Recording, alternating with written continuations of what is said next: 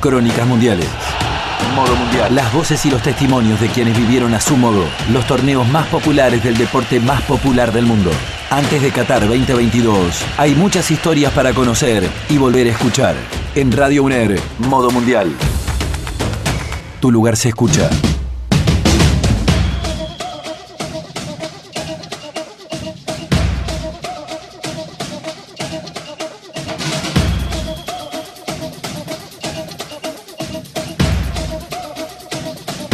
Put your flags up in the sky. Put them in the sky. And wave 'em side to side, side to side. Show the world where you're from. Show where you're from. En vísperas de Qatar 2022, miramos y contamos y preguntamos sobre algunas otras experiencias con mundiales a algunos colegas periodistas que han, que han recorrido de distinta manera. Y es el caso de hoy, porque vamos a usar esta cortina de, de Brasil, porque es el disparador para charlar con Sebastián Gálligo, periodista, aunque es muy joven, de mucha trayectoria acá en varios medios entrerrianos y lo vamos a, a saludar. Hola Sebastián, acá José Trovato, Gisela Guerrero, Gerardo Iglesias, ¿cómo va eso? Hola José, Gisela, Gerardo, ¿cómo les va? Muy buenos días. Muchas gracias, muchas gracias por lo de joven. Eso, eh, escuchame. ¿Qué, qué decir? Este, Vos sabés que el, disparador, el disparador era Brasil porque hemos hablado de las cercanías con los mundiales y vos tenés una historia particular este, con Brasil 2014. Sí, de hecho me trajo muchos recuerdos esa canción que la escuchábamos permanentemente porque bueno, con Evanje, mi, mi compañera, nosotros nos casamos ese año 2014 en abril y nos fuimos de luna de miel al mundial. O sea que Ah. estuvimos casi un mes en Brasil durante todo el mundial, eh, bueno, con la particularidad de que, bueno, como todos saben, o bueno, no sé si todos saben en realidad, eh, para conseguir entradas, bueno, uno tiene que eh, inscribirse en la página de la FIFA, hizo un sorteo y a partir de que te habilitan puedes elegir algunos partidos. No es tan sencillo conseguir entradas para ver Argentina, así que bueno, lo que conseguimos sacamos y fuimos a ver un par de partidos. Pero bueno, más o menos así comienza la historia. Eh, luna de miel más mundial. Es, es interesante porque no cualquiera dice, che, ¿y dónde vamos de luna de miel? Y vamos al mundial. Sí, sí, fue, fue un poco una excusa. El mundial, por supuesto, era la prioridad, pero bueno, buscamos conocer Brasil. eh, también ya habíamos viajado en, otras oportunidades, algunos lugares, pero bueno, estar más tiempo y, y decidimos ir al norte porque, bueno, eh, te cuento así rápidamente, estaba yo estaba haciendo radio en ese momento, en Radio La Red a la mañana muy temprano, y nosotros trabajábamos y había que, no sé, entrar a la página de la FIFA y, y esperar no sé cuántos segundos, no sé cuánto, en la fila eh, en la fila virtual. Yo todo esto haciendo un programa de radio mientras tanto, o sea, un desastre. Eh, y conseguí, me habilitó, cuando me habilitó, imagínense, ¿no? Te habilitan para comprar entradas y te dicen qué partidos están disponibles. Claro. Uruguay, Costa Rica en Fortaleza. Imagínense, nada que ver con, con, con Argentina, digamos, allá al norte de Brasil, lejísimo. Y le mando un mensaje a Ángel, le digo, ¿qué hago? Y no sé, me dice, ya fue, le digo, y compré. O sea que arrancó todo así. Eh, tenemos entrada para ir a Fortaleza y que llegar hasta Fortaleza. Así que Claro. ni siquiera planear la luna de miel, imagínense, arrancaba allá arriba. Eh, y bueno, fue así que vimos ese partido que fue eh, eh, ganó Costa Rica 3 a 1 a Uruguay, pero la pasamos bárbaro porque Fortaleza es hermoso, es bueno, mucha playa y además eh, estaba lleno de uruguayos, la verdad que una fiesta. Claro, el, el hecho de que Brasil fuera la sede hizo que estuviera lleno de latinoamericanos. Sí, sí, fue un mundial increíble. Eh, muchos destacan de que fue uno de los mundiales más lindos por lo que se vivió en la, eh, por fuera de los partidos. Ajá. eh, en, en todos los estados, había mucha alegría, mucho color. Uno iba, por ejemplo, nosotros arrancamos en Fortaleza y fuimos bajando por Bahía, estuvimos en el estado de Bahía, en Salvador, en Arraial La Ayuda, después bajamos a mm, San Pablo, estuvimos en Santos, bueno, estuvimos casi un mes, y era impresionante cómo se vivía todos los partidos en las calles, habían puesto guirnaldas que los brasileños, bueno, suelen utilizarlo mucho más allá del mundial para los festejos tradicionales que tienen ellos, son las famosas guirnaldas que atraviesan las calles con banderitas y colores. de acuerdo al país que estaba en ese lugar. Entonces uno caminaba por las calles y se encontraba con mucho color, bandera, bueno, eh, bares, televisores afuera, eh, bueno, y, lo- y las fiestas en la playa, el famoso FanFest, Ajá. que como, bueno, tiene la suerte de tener muchas playas, Claro. eh, bueno, en casi todas las ciudades costeras o de la playa habían organizado esos mega eventos donde uno, bueno, si uno no tenía la posibilidad de ir a ver el partido en la cancha, se iba ahí y lo vivía de una manera muy particular, porque bueno, eh, era impresionante la fiesta desde muy temprano hasta tarde, digamos como que se vivía una fiesta permanente todo el día Claro. en la mayoría de las ciudades donde había mundial, ¿no? Donde había jugado un equipo. Claro. Y, y, bueno, eh, a- más allá de, de esa, esa experiencia, yo pensaba cómo, cómo es mirar, ver un mundial desde adentro, porque no, no hemos tenido esa suerte.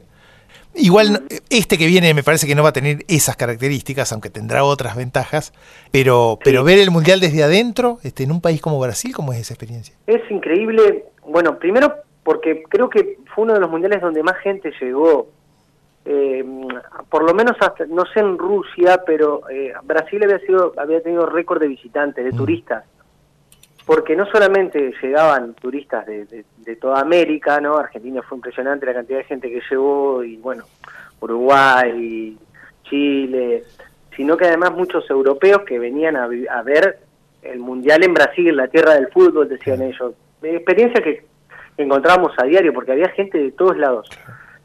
Y yo recuerdo que, por ejemplo, en esa zona donde fuimos a ver Uruguay, Costa Rica estaba Inglaterra e Italia en esa misma zona, que finalmente quedaron afuera los dos, Mm. eh, que jugaban en el Amazonas, muy cerca de, de, de- de- de Fortaleza, cerca entre comillas, ¿no? En un país tan grande, el norte con la parte eh, noroeste parece cerca, pero bueno, había bastante distancia, pero había muchos españoles, italianos, finlandeses, no no sé, no le puedo explicar la cantidad de gente que había en la calle y la cantidad, el crisol de raza, de costumbres, cultura, idiomas, y de alguna manera todos se comunicaban. O sea, como que eh, era una cosa muy extraña porque había idiomas que uno no lo entendía, pero encontraba a una persona que le traducía y otra que le traducía a otra persona, y así se armaban grandes comunidades donde uno intercambiaba experiencias increíbles. Yo recuerdo un día con Evanje vamos a Chericoacoara, que es una playa que está muy un pueblo de calles de arena que está a 300 kilómetros de Fortaleza. Fortaleza es la capital del estado de Ceará, bien al norte de Brasil, pasando Natal y Recife, ya casi el Caribe brasileño, como le dicen ellos. Y habíamos encontrado gente de Estonia, de Finlandia, eh, unas chicas muy altas, muy altas, nos llamaban poderosamente la atención, en promedio de, de, de un metro noventa, dos metros, muy blancas de, de piel, muy, pero muy, extremadamente blancas. Y en ese lugar no había sombra, Claro. o sea, era una cosa increíble. Y nosotros, qué sé yo, estamos acostumbrados Sí. a andar descalzo en el río Sí. Gualeguay, en el Paraná, nos quemamos sí, en verano, en primavera, y es como que la tenemos un poco la piel curtida.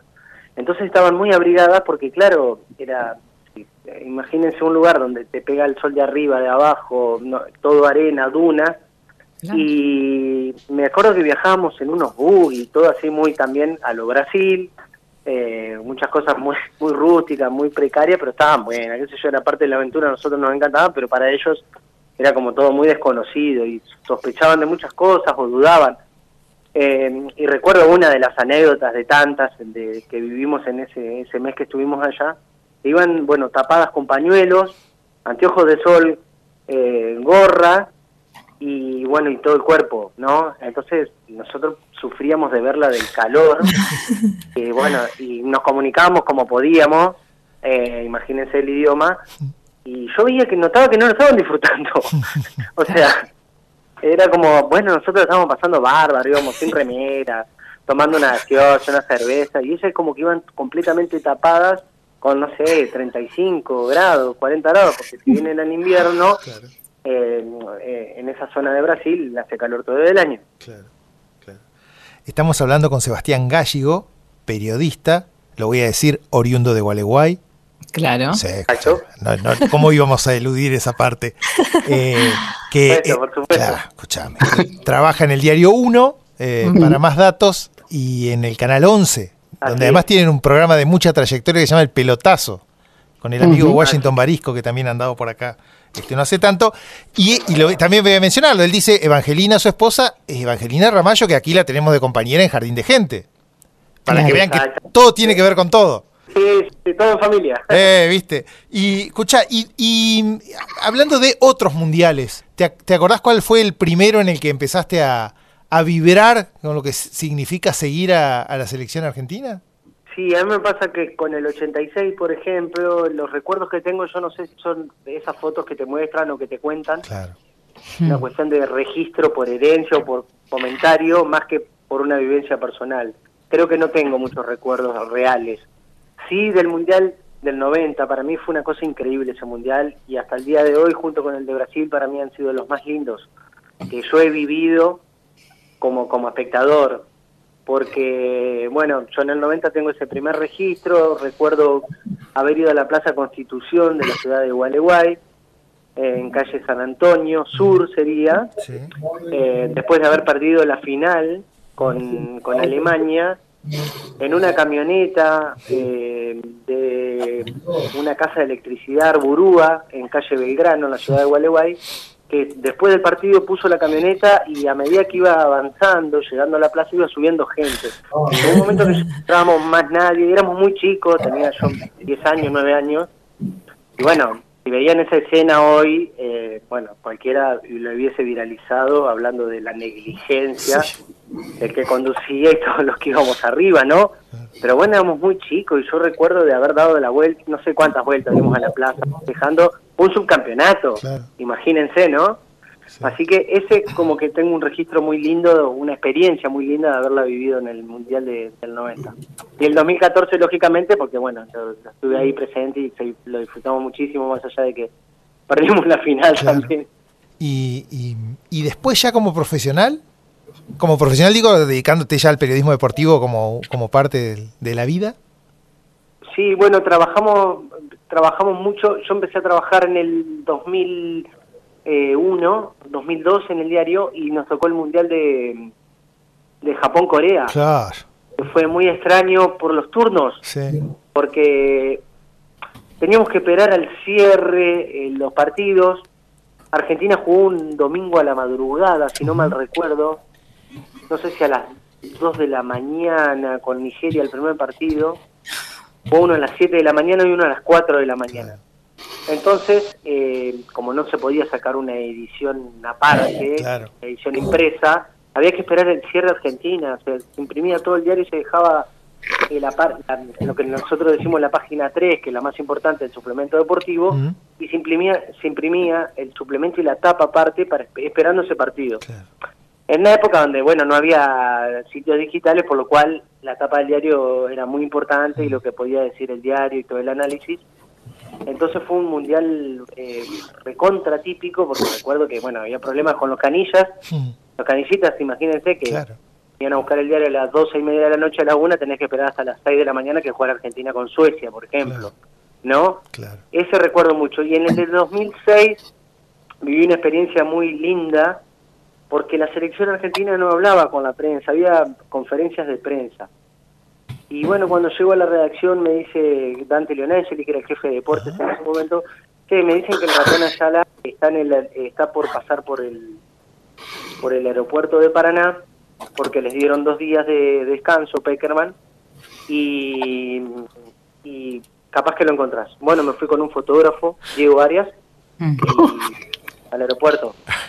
Cuando llegamos, era la previa, era el- eh, Argentina viajaba creo que un martes Ajá. y esto era un viernes. Eh, no recuerdo bien la fecha, pero algo así. Y cuando llego al aeropuerto acá de Paraná, me encuentro con Pablo Aymar, Ajá. que estaba solo, de, yo me acuerdo, no me olvido más, con un eh, eh, pullovercito, un jean y una zapatilla de, de lona, eh, dando vueltas, yendo y viniendo, solo. Entonces me acuerdo que Juan Diego, ese Aymar, sí, Aymar, no había nadie en el aeropuerto porque no había vuelos. O sea, resulta que eh, se habían ido a... eh, Aymar se había ido a Río Cuarto en un avión que le había puesto Mascardi, que era el representante de él y de Ayala, a pasar el fin de semana con su familia, después volvió a la concentración en Ezeiza.